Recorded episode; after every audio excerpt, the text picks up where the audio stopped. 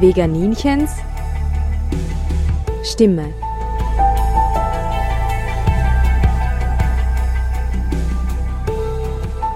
Hallo Welt, hier spricht das Veganinchen.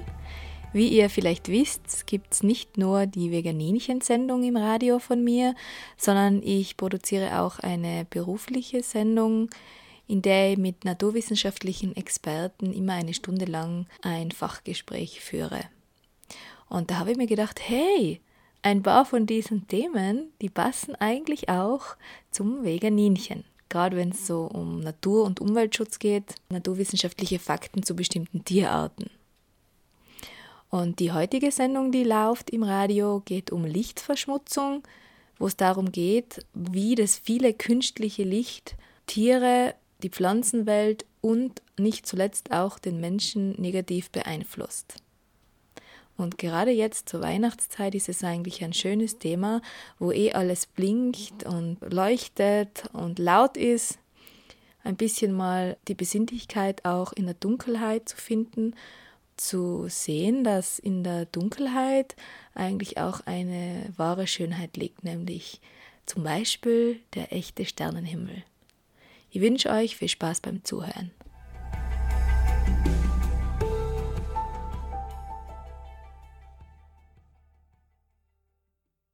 Es ist Dezember, 19 Uhr, draußen ist es stockdunkel.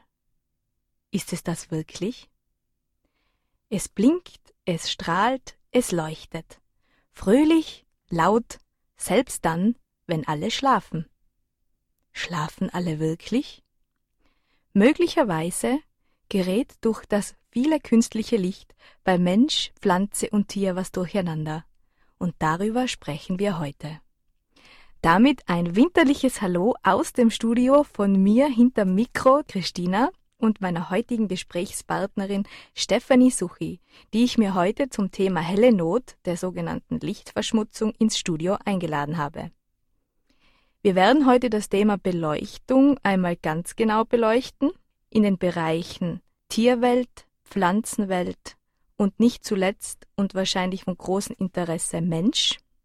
Wir hängen da ja zu einem großen Teil mit drinnen als Verursacher und Konsumenten wie beeinträchtigen wir die Umwelt mit der Lichtverschmutzung und wie beeinträchtigt uns die Lichtverschmutzung?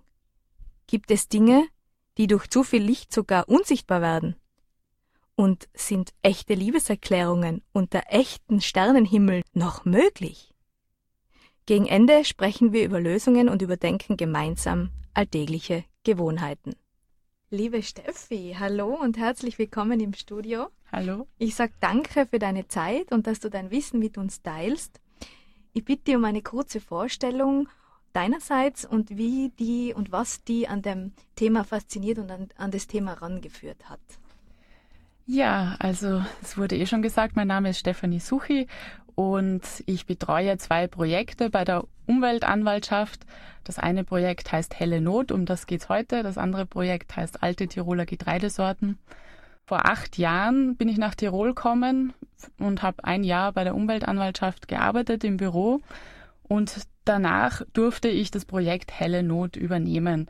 Ich habe davor nicht viel mit Lichtverschmutzung zu tun gehabt, eigentlich kaum oder gar nicht. Ich habe schon davon gehört, aber mich nicht intensiv damit beschäftigt und in den vergangenen sieben Jahren doch einiges darüber erfahren. Ich finde es ein irrsinnig spannendes Thema, ein Thema, das in der Zukunft sicher eine große Bedeutung haben wird. Also helle Not ist ja nicht für jeden ein Begriff, ebenso nicht Lichtverschmutzung. Es ist nicht so wie bei Umweltverschmutzung, dass die Umwelt verschmutzt wird. Also nicht das Licht wird verschmutzt, sondern das Licht verschmutzt. Kannst du uns das vielleicht kurz erklären, was damit gemeint ist? Ja, Lichtverschmutzung ist eigentlich Licht in der falschen Intensität am falschen Ort und äh, zur falschen Zeit. Lichtverschmutzung ist eigentlich die Überlagerung des natürlichen Lichts. In der Nacht ist es ja nicht äh, stockdunkel. Wir haben Mondlicht, wir haben Sternenlicht. Und es ist die Überlagerung dieses natürlichen Lichts durch Kunstlicht. Und zwar nicht nur in der Nacht, sondern auch in den Dämmerungsstunden. Wann hat es angefangen? Wie ist die Geschichte der elektrischen Außenbeleuchtung? Gibt es da irgendwelche Meilensteine? Ja, also es ist so, dass vor circa 150 Jahren die erste elektrische Außenbeleuchtung in den großen äh, Städten in Europa in Betrieb gegangen ist und in Tirol so um 1900, also circa 120 Jahre her, in den ländlichen Gegenden natürlich viel später. Seitdem wird es in Europa, in Tirol immer heller und heller. Die besiedelten Täler sind vom Weltraum aus gut sichtbar. Lichtverschmutzung ist eigentlich ein recht junges Phänomen, wenn man so betrachtet, und das Wissen über die Auswirkungen ist noch nicht äh, recht verbreitet. Wovon sprechen wir, wenn wir von künstlichem Licht sprechen? Jetzt einmal ganz faktisch gesehen, was ist alles künstliches Licht, wenn man jetzt durch die Stadt geht und ins Dorf? Genau, also es sind verschiedene Beleuchtungsanlagen im Einsatz, also natürlich die Straßenbeleuchtung, Tag ein, Tag aus, äh, besser gesagt nachts.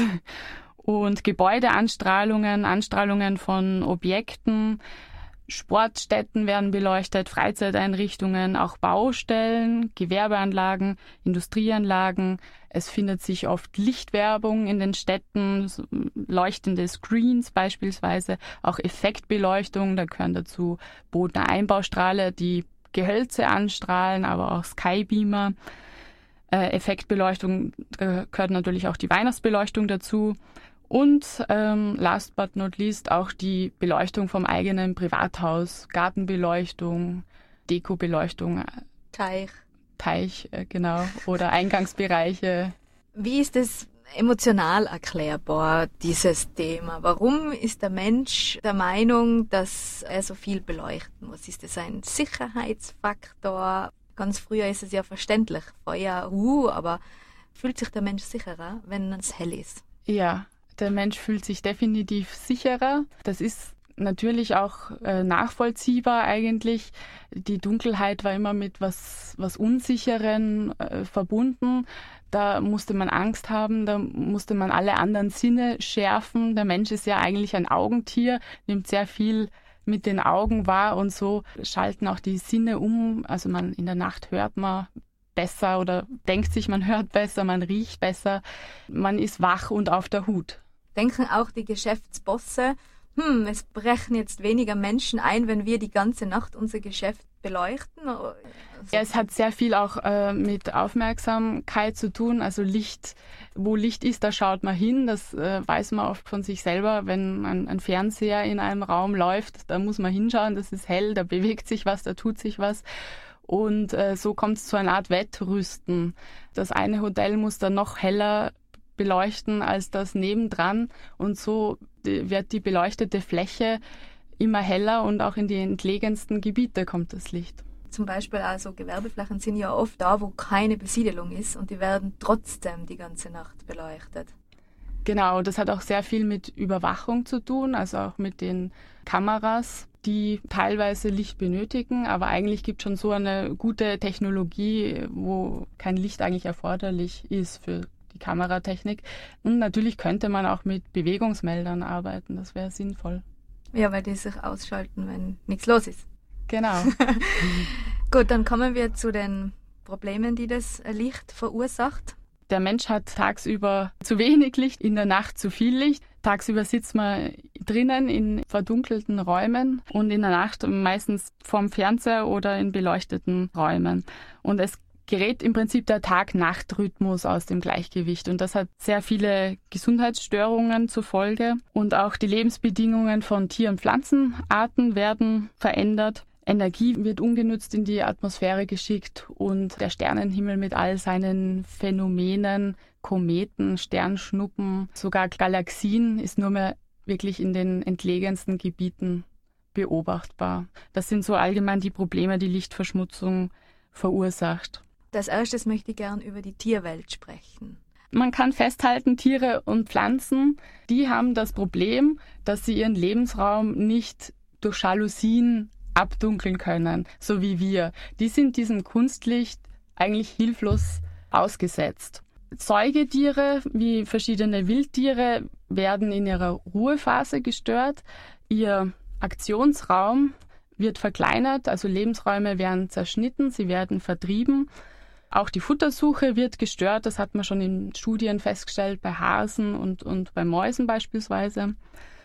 Und auch äh, Tiere, also Säu viele Säugetiere, aber auch Fische, produzieren Melatonin, so wie wir, da werden wir später noch dazu kommen. Und diese Melatoninproduktion, ein wichtiges Hormon für die Gesundheit, wird unterdrückt. Dann haben wir zum Beispiel noch das Beispiel der Fledermäuse. Hier ist es so, dass einige Arten wie die Hufeisennasen und die Mausohrfledermäuse vom Licht vertrieben werden. Andere Arten wie Zwergfledermäuse und großer Abendsegler, die jagen sogar im Lichtschein Insekten. Hier muss man sagen auch, dass der Aktionsraum von einigen Arten eben verkleinert wird und auch die Futtersuche eingeschränkt wird. Also manche Arten profitieren auf Kosten von anderen Arten. Dann haben wir noch das Beispiel der Vögel. Einerseits Zugvögel, die werden durch helle Lichtinstallationen angelockt. Da gibt es eine aktuelle Studie, die erst kürzlich veröffentlicht wurde von New York. Dort gibt es die Lichtinstallation Tribute in Light, die anlässlich des Anschlags auf die Twin Tower sieben Tage pro Woche strahlt. Und diese Studie hat sieben Jahre lang gedauert. Da hat man die Zugvögel beobachtet und man ist draufgekommen, dass die Zugvogeldichte im direkten Bereich von diesem Skybeamer 20 mal so groß ist. Und in näherer Umgebung eben weniger. Auch bei guter Sicht werden die Vögel angelockt von dem Licht. Man weiß nicht recht warum, aber man weiß, dass sie Energie verschwenden, die sie eigentlich benötigen würden für den Zug, dass sie kollidieren mit Gebäuden oder mit Objekten und auch, dass sie eher Feinden ausgesetzt sind in diesem Lichtkegel. Also für Zugvögel ist das ein Riesenproblem, diese Lichtinstallationen, aber auch für ganz normale Singvögel oder Stadtvögel. Da wurden Amseln beispielsweise in der Stadt untersucht. Man konnte feststellen, dass ihr tageszeitlicher Rhythmus aus dem Lotgerät, aber auch der saisonale Rhythmus. Das heißt, sie beginnen früher zu singen und sie beginnen auch früher mit der Brut und auch mit der Nahrungssuche und Entwicklung. Und das hat äh, wiederum Auswirkungen auf ihre Fitness und auf ihre Lebenserwartung. Also die ist dann kürzer. Genau. Weil auch die Ruhephasen kürzer sind, denke ich mal. Genau, sie sind mehr Stress ausgesetzt am Ende, ja. Wie wir auch, ja. Ja. Dann haben wir zum Beispiel noch das eindrücklichste Beispiel.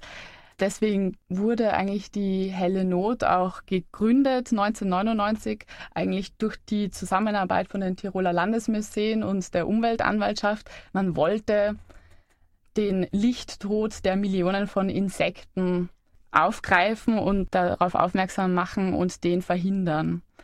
Insekten, wie wir alle wissen, fliegen Richtung Licht. Auch hier weiß man eigentlich nicht hundertprozentig, warum sie das machen. Also man vermutet, dass sich nachtaktive Insekten am Licht des Himmels orientieren. Also sie halten zu dem polarisierten Licht, sagt man, also den hellen Himmel im Vergleich zum Untergrund, einen gewissen Winkel ein.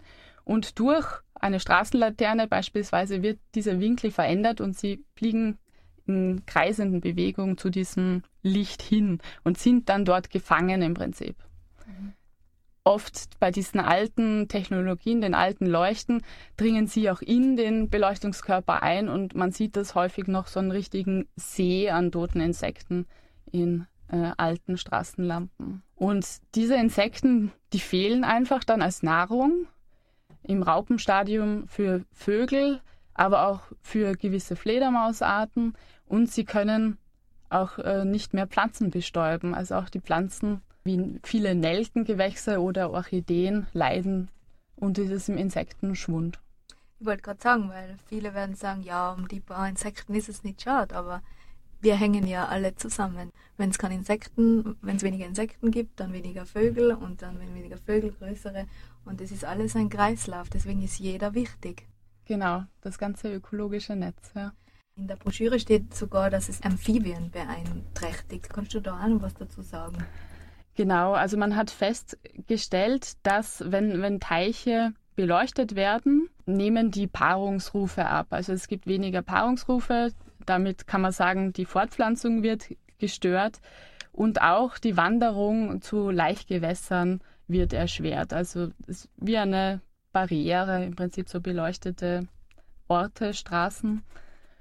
Und insgesamt hat das Auswirkungen auf den Fortpflanzungserfolg der Amphibien. Die ja sowieso gefährdet sind. Genau. Nicht so untragisch, sage ich mal.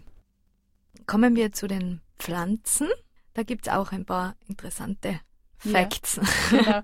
Also Pflanzen sind sehr von Licht abhängig. Pflanzen gewinnen Energie durch Photosynthese, also sie brauchen das, das Sonnenlicht, so wie wir alle am Ende zum Leben, aber Pflanzen in erster Linie.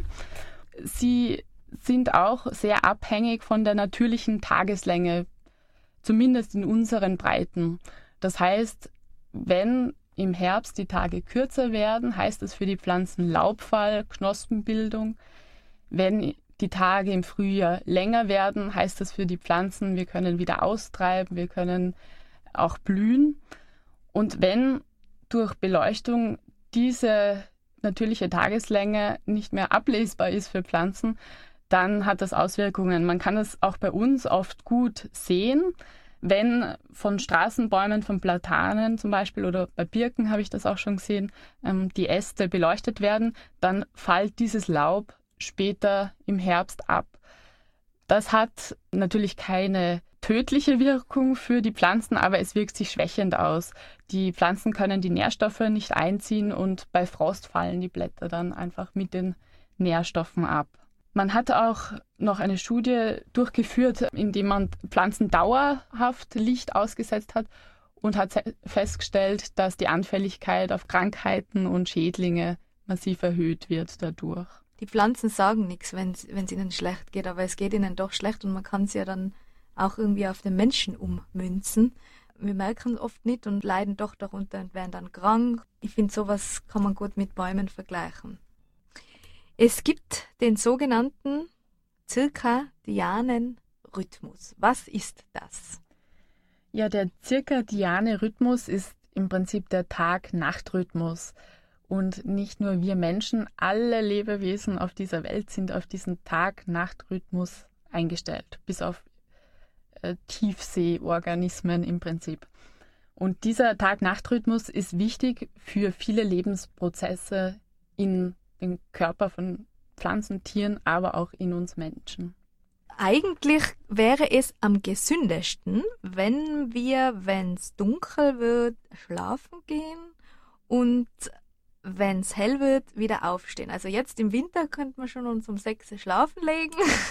Es ist aber brutal schwierig, finde ich, in der heutigen Zeit noch auf die Urinstinkte zu hochen und auch wirklich alle störenden Lichtdinger abzuschalten. Äh, lass uns über das Melatonin sprechen, das ja eine große Rolle spricht. Was ist es Melatonin? Ja, das Melatonin ist ein Hormon, das wird in der Zirbeldrüse produziert. Die Zirbeldrüse schüttet dieses Hormon aus und zwar nur in den Abend- und Nachtstunden. Also dann, wenn äh, der Körper den Impuls bekommt oder das Zeichen, es wird dämmerig, es wird Nacht, dann wird Melatonin produziert.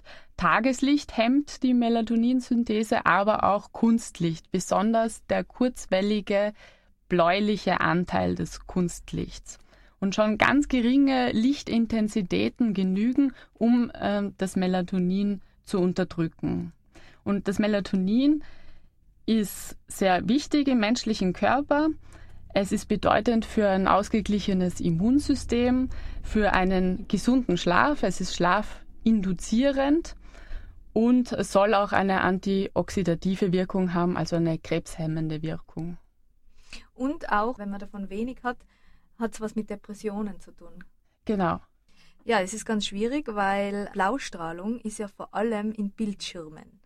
Das heißt, wenn Menschen Fernsehen vorm Schlafen gehen oder äh, arbeiten am, am PC oder am Laptop oder noch schlimmer und wahrscheinlich noch viel weiter verbreitet am Handy noch irgendwas machen, bis sie einschlafen oder wenn sie gar nicht einschlafen können oder wieder aufwachen, sofort wieder am Handy, ist es eigentlich katastrophal für den Organismus.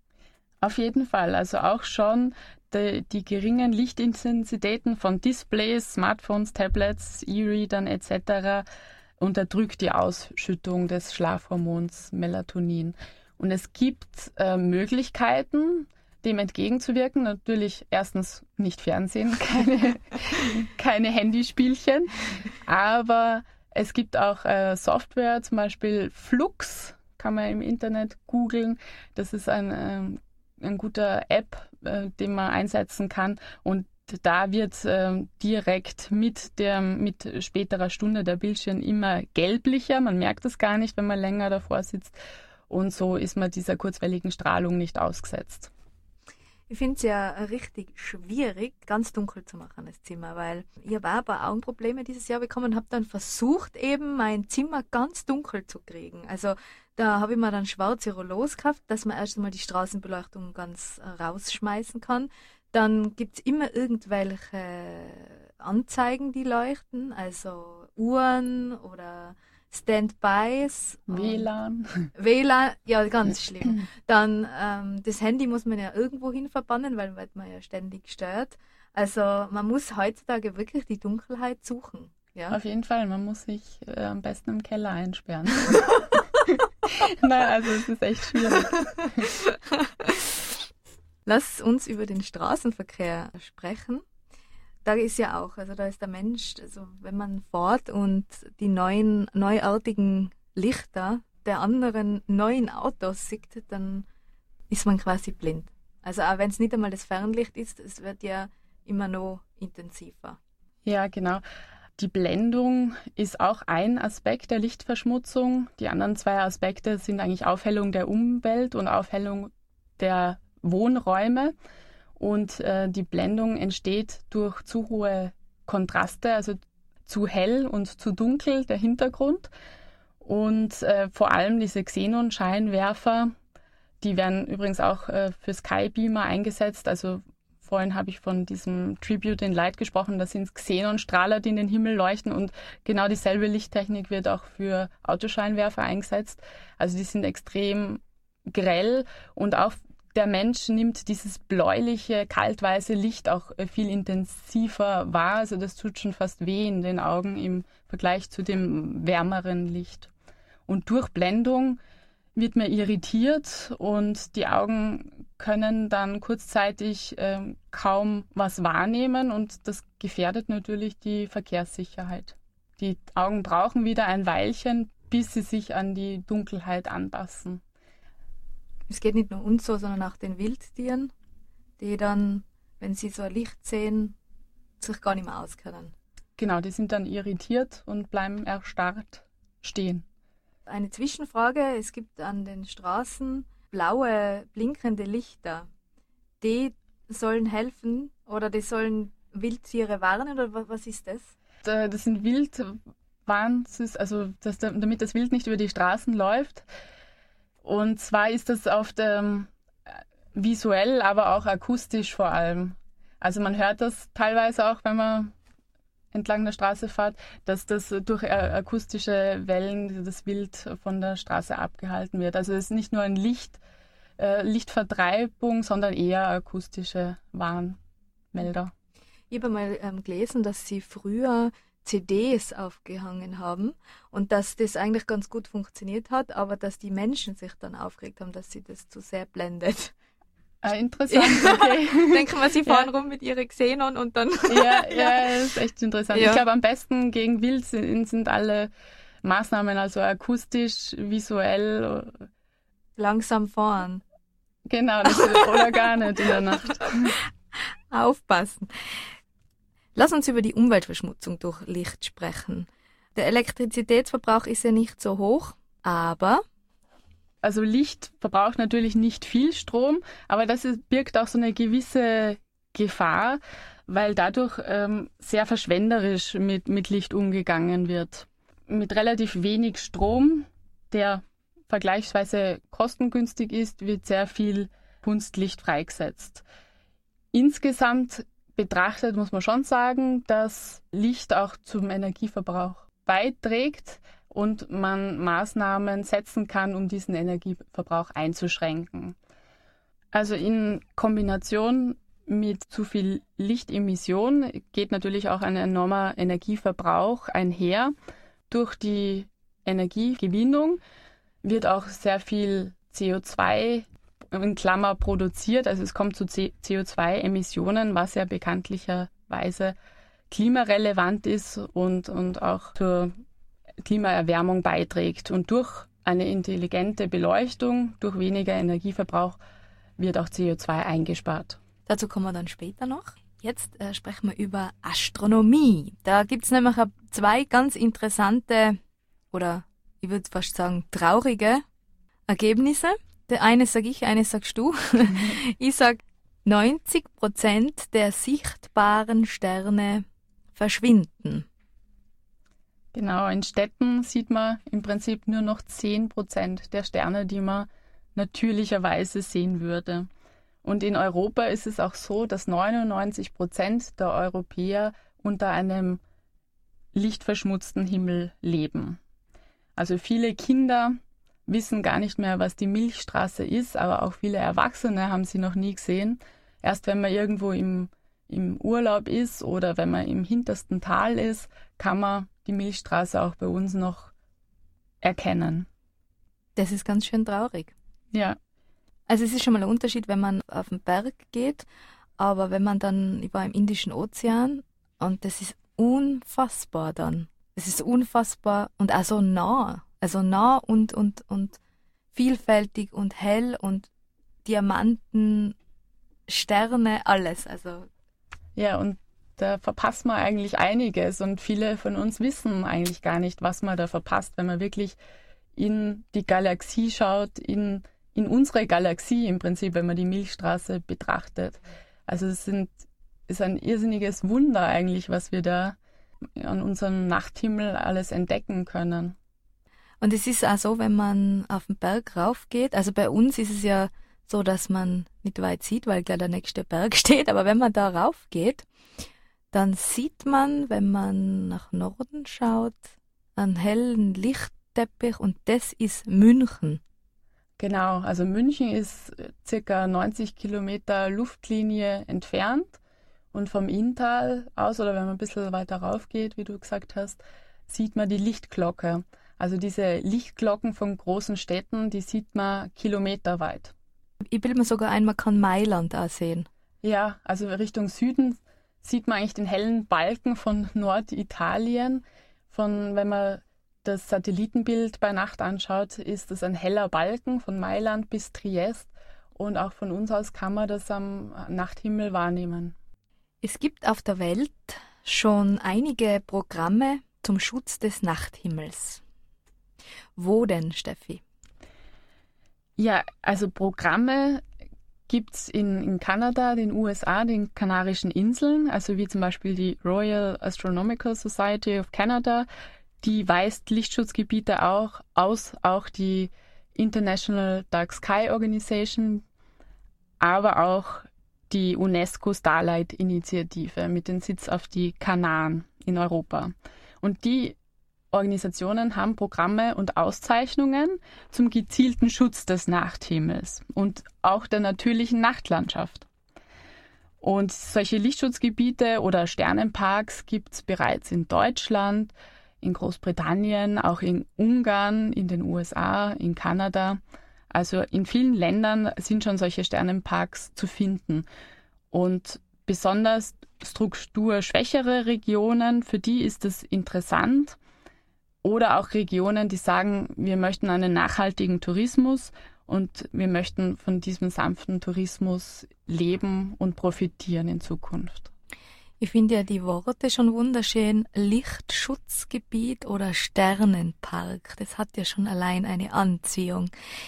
In Tirol gibt's noch nichts Vergleichbares. Es wäre aber eine wunderschöne Idee. Auf jeden Fall. Also das wäre äh, etwas, was eigentlich in Tirol noch fehlt. Also wir haben hier schon Gebiete, besonders wenn es jetzt in die Berge hineingeht, in die, in die Täler, äh, gibt es viele Bereiche, wo man natürlich ein, eingeschränkte Sicht auf den Nachthimmel hat von, vom Tal aus, weil die Berge rundherum sind. Aber man hat einen relativ dunklen Bereich, man kann recht schön die Sterne beobachten und man hat natürlich eine wunderschöne Nachtlandschaft mit der Silhouette von den Bergketten, von den Wäldern. Die man dann ja auch sieht, weil es ja dann auch hell ist von den Sternen. Genau. Und die Augen können sich sehr gut an niedrige Beleuchtungsniveaus anpassen. Wir brauchen nur ein bisschen Zeit. Wir müssen den Augen ein paar Minuten oder eine halbe Stunde, Stunde geben, bis sie sich wirklich an diese Dunkelheit an das natürliche Sternenlicht eingestellt haben und dann kann man irrsinnig viel wahrnehmen und sind nicht gefangen sozusagen in dem Lichtschein von einem Straßenzug. Und vielleicht auch die Ferne, dass sie sich wieder an die Fernsicht gewöhnen, weil wir ja immer nur auf so nahe Lichtquellen starren eigentlich. Genau. Also im Prinzip ist das Sternenschauen besser als Fernsehen. Es ist eine Augen- und Seelentherapie. Genau. Wie kann man das Thema Lichtverschmutzung jetzt lösen? Vielleicht zuerst mal allgemein gesprochen? Ja, Lichtverschmutzung ist eigentlich ein recht einfach zu lösendes Problem. Man kann natürlich sagen, einfach das Licht ausschalten. Das geht nicht immer. Ähm, man muss, wenn man Lichtverschmutzung einschränken möchte, besonders auf das gewusst wo, den Standort achten, aber auch auf das gewusst wie, also die Art und Weise, Weise der Beleuchtung, die ist entscheidend für den verantwortungsvollen, zukunftsfähigen Einsatz von Kunstlicht. Zuerst muss ich mir also die Frage stellen, ist die Beleuchtung überhaupt notwendig? Wenn nicht, wunderbar. Wenn doch, dann muss ich sie optimieren. Planerisch muss man sich den Bereich anschauen. Es ist wichtig, ein, der Erhalt der, von zusammenhängenden Dunkelgebieten, keine Dunkelgebiete mit Straßenzügen oder zum Beispiel eine Parkanlage in der Stadt mit beleuchteten Wegen durchziehen. Also dieser Erhalt der zusammenhängenden Dunkelgebiete ist wichtig. Auch da ist es nicht immer eine Möglichkeit, weil natürlich auch in Parks Durchgänge beleuchtet werden müssen, weil es einfach für die Sicherheit erforderlich ist, oft für das eigene Empfinden der Sicherheit. Und dann ist eben ein, ein dritter wichtiger Punkt äh, die gezielte Beleuchtung nur auf die Fläche, also die man benötigt, also nur nach unten mit sogenannten voll abgeschirmten Leuchten.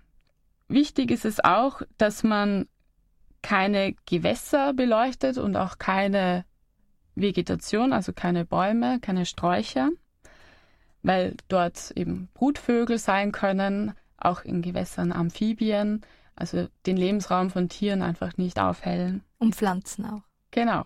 Haben wir gelernt. das ist wichtig. Was auch möglich ist mit der neuesten Technologie, die wir haben, ist eine bedarfsgerechte Beleuchtung. Das heißt, in den Abendstunden, Nachtstunden, wo weniger Verkehrsteilnehmer unterwegs sind, kann man die Beleuchtung absenken. Da gibt es auch eine eigene Norm dafür, die das regelt.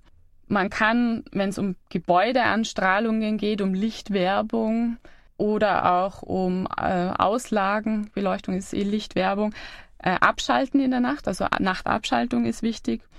Als weiteren Punkt möchte ich noch äh, festhalten, dass äh, was, was Tier- und Pflanzenwelt anbelangt, oft das Spektrum ganz interessant ist, der Leuchten und natürlich auch was den Menschen anbelangt. Wir haben schon gehört heute, dieses kurzwellige Licht ist besonders schlecht für den Menschen. Melatoninproduktion wird gehemmt, aber auch das kurzwellige Licht lockt viele Insekten an. Und dieses kurzwellige Licht möchte ich vermeiden mit warmweißen LEDs beispielsweise unter 3000 Kelvin, aber auch mit Amber-LEDs. Diese Amber-LEDs, die imitieren dieses orange Licht der Natriumdampflampen. Also diese sind umweltverträglich. Ein weiterer wichtiger Punkt sind angepasste Beleuchtungsstärken. Das heißt, wenn ein Fußballplatz beleuchtet wird, im Training ist weniger Licht erforderlich als bei einem Wettkampf. Hier sind schaltbare Systeme wichtig, indem ich eben das Beleuchtungsniveau absenke beim Training und dann hochfahren kann, wenn wirklich ein Wettkampf stattfindet. Und im Privatbereich? Jeder kann überdenken, kann mal selber mal schauen, was er so für, für Beleuchtungen äh, hat. Also da zu Hause im Inneren von Räumen sind eh meistens warmweiße Leuchtmittel im Einsatz, weil das einfach für die meisten Menschen viel als viel angenehmer empfunden wird. Also wenn man jetzt in in Laden geht, dann sieht man meistens 2700 Kelvin Leuchtmittel oder LEDs, wenn es jetzt um LEDs geht, werden hauptsächlich zum Verkauf angeboten. Aber wenn man jetzt in, in den Garten schaut, in den eigenen, vielleicht kann man auf die eine oder andere Dekobeleuchtung verzichten, auf die Unterwasserbeleuchtung, auf diverse Solarleuchten. Die sind jetzt zwar nicht so lichtintensiv, aber im Prinzip eine große Verschwendung, Ressourcenverschwendung, auch was das Material anbelangt. Jetzt zu der Jahreszeit natürlich Weihnachtsbeleuchtung. Vielleicht kann ich auch auf die eine oder andere Weihnachtsbeleuchtung verzichten. Nicht die eigene Hausfassade anstrahlen. Das schwappt schon so aus den USA zu uns herüber, dass gerne die eigenen Häuser äh, illuminiert werden. Und äh, dann wäre es auch wichtig, den Eingangsbereich, die Beleuchtung, die ja durchaus sinnvoll ist, damit man das Schlüsselloch findet, dass man die Eingangsbeleuchtung an Bewegungsmelder koppelt und die auch gut einstellt. Und wenn man jetzt irgendwo im Dorf oder in der Stadt jemanden etwas unangenehm auffällt, ja, wenn man sich denkt, da wird etwas extrem beleuchtet die ganze Zeit, mich stört es und es braucht eigentlich kein Mensch wie gehe ich dann vor, an wen wende ich mich und äh, wo kann ich eigentlich Hilfe holen, wenn ich da nicht gehört werde? Ja, also wenn ich mich jetzt in meinem Wohnraum selbst ähm, durch Licht gestört fühle, zum Beispiel von der gegenüberliegenden Tankstelle mit ihrer Leuchtreklame, die in mein Schlafzimmer leuchtet, dann ist es ein lösbares Problem, weil ähm, in der Gewerbeordnung steht, dass man den Nachbarn nicht stören darf. Und da muss man zur zuständigen Behörde gehen. Und es gibt auch eben eine Ö-Norm, eine wichtige, die gibt es seit 2012, Ö-Norm 1052, Lichtemissionen, Messung und Beurteilung. Und hier ist die Aufhellung von Wohnräumen geregelt. Also hier wird dann ein Sachverständiger ausgesandt, der die Intensität misst und die muss eingeschränkt werden. Mhm. Aber wenn jetzt zum Beispiel ein Bauwerk angestrahlt wird und ich möchte mich persönlich dafür engagieren, dass das in der Nacht ausgeschaltet wird, weil eh nie jemand hinschaut, wo wende ich mich dann hin? Ja, an die Stadt oder an die Gemeinde und äh, schlägt eben vor, diese Beleuchtung zumindest in der Nacht, weil ab 22 Uhr ist sie wirklich nicht notwendig, auszuschalten. Und das große Thema Skipistenbeleuchtung haben wir noch gar nicht besprochen. Das ist ja aus dem Blinkwinkel eigentlich auch katastrophal. Also Skipistenbeleuchtung vertreibt Wildtiere, das hat man auch schon festgestellt, an, an Verpissschäden, die dann in näheren Wäldern entstanden sind. Nicht nur durch das Licht, auch durch den Betrieb an sich, durch den Lärm, der erzeugt wird durch den Betrieb. Und was auch wichtig ist bei Skipisten, äh, der Schnee ist bekanntlich weiß und helle Oberflächen reflektieren gerne Licht. Also man sieht oft Lichtglocken oberhalb von diesen Skipisten, also die sind weitaus sichtbar. Hier ist besonders wichtig, wenn es sich wirklich nur um einen Publikumslauf handelt, sind beispielsweise nur 20 bis 30 Lux durchschnittliche Beleuchtungsstärke notwendig bei Wettkämpfen das Vielfache. Also dass man wirklich nur in der Intensität beleuchtet, wie es notwendig ist und auch zeitlich beschränkt. In der Broschüre habe ich den prägnanten Satz gelesen, wo Licht totalitär wird, da rückt der sorgsame Umgang mit Beleuchtung ins Zentrum der Aufmerksamkeit. Damit ist also gemeint, das Licht hat die Nacht erobert und wir stoßen jetzt an nachweisbare Probleme. Gibt es nach deinem Gefühl bereits ein Umdenken? Gefühlt gibt es immer mehr Studien und auch Presseberichte zu dem Thema Lichtverschmutzung. Es wird immer mehr untersucht und geforscht zu dem Thema, was die menschliche Gesundheit anbelangt, aber auch was verschiedene Tierarten anbelangt.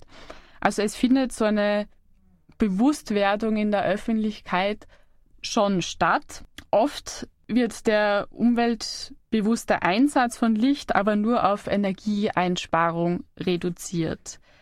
Das ist natürlich zweifelsfrei wichtig, aber die gesundheitliche Komponente und der Naturschutz kommen des Öfteren zu kurz. Und ein zweiter Satz, der mir da sehr gut gefallen hat, ist, oder es ist eigentlich eine Frage, ist das Recht auf Dunkelheit genauso wie das Recht auf Stille ein Menschenrecht? Da kann man auch mal drüber nachdenken. Und zu dieser Broschüre, wenn ich jetzt diese Sendung gehört habe und ich möchte es gerne nochmal nachlesen oder was mich weiter informieren oder nachfragen, wo bekomme ich Infos? Gibt es eine Webseite? Genau, also wir haben die Website unseres Projekts heißt www.hellenot.org. Die wird derzeit überarbeitet, also sie ist jederzeit abrufbar, aber ab dem Frühjahr 2018, ab dem ersten Quartal, wird sie nochmal in neuem Glanz erstrahlen, sage ich jetzt mal so. Ganz und, dunkel. ja. Und äh, spätestens nächstes Jahr im Frühjahr wird auch eine neue Publikation von uns erscheinen, eine helle Notfibel, ein zusammenfassendes Werk mit der Essenz sozusagen, wenig Text, aber sehr vielen anschaulichen Illustrationen. Und diese Broschüre wird bestimmt dann über unsere Homepage abrufbar sein, aber auch in der Umweltanwaltschaft Meraner Straße 5 zum Abholen sein oder wir können die auch gerne zuschicken. Die Ausgabe der hellen Notbroschüre von 2012, die ist auch über das Internet www.hellenot.org abrufbar und viele andere interessante Links finden sich dort. Ein ganz interessantes Projekt, das dieses Jahr durch Tirol tourt, ist die Helle Not Wanderausstellung. Die ist jetzt auf ihrem elften Aufstellungsstandort in Mills und wir bauen sie diese Woche noch in Jenbach auf. Dort wird sie über die Weihnachtsfeiertage, über Silvester sein und bis 14. Jänner. Danach wird sie in Wallfahrtskloster Maria Waldrast aufgestellt. Und was man da vielleicht auch noch erwähnen könnte, ist die Earth Hour, die jährlich stattfindet. Das ist eine weltweite Klima- und Umweltschutzaktion, wo eine Stunde das Licht ausgeschalten wird.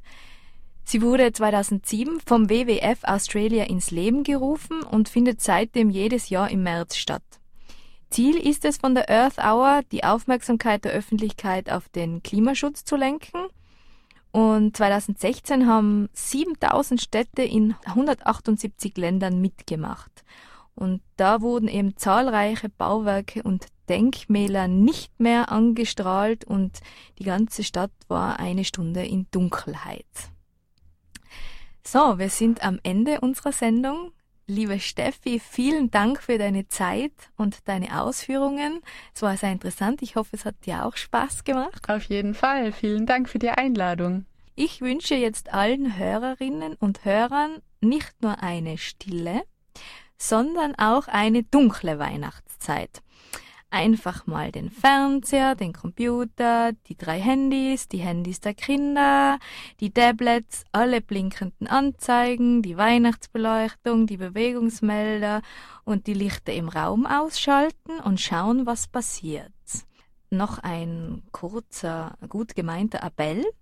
Vielleicht auch mal aus der Stadt rausgehen, durch die blinkenden Dörfer hindurchgehen, bisschen nach oben in den Wald und dann den Kopf nach oben halten und dann schauen, was wunderschönes da sichtbar ist, nämlich unser unverhüllter Sternenhimmel. Weil wir Menschen neigen dazu, uns aus der Hektik heraus, dem jetzigen Leben, alles zu verschleiern und nur mehr ins Nahe zu schauen statt ins Ferne und eigentlich das, was immer da ist und was immer schon wunderschön ist, zu übersehen. Und ich bin der Meinung, dass unter einem richtigen Sternenhimmel dann auch eine richtige Liebeserklärung noch möglich ist. Und vor allem die Liebeserklärung an unseren Planeten. So, mit diesen Worten möchte ich mich verabschieden. Bis bald, eure Christina.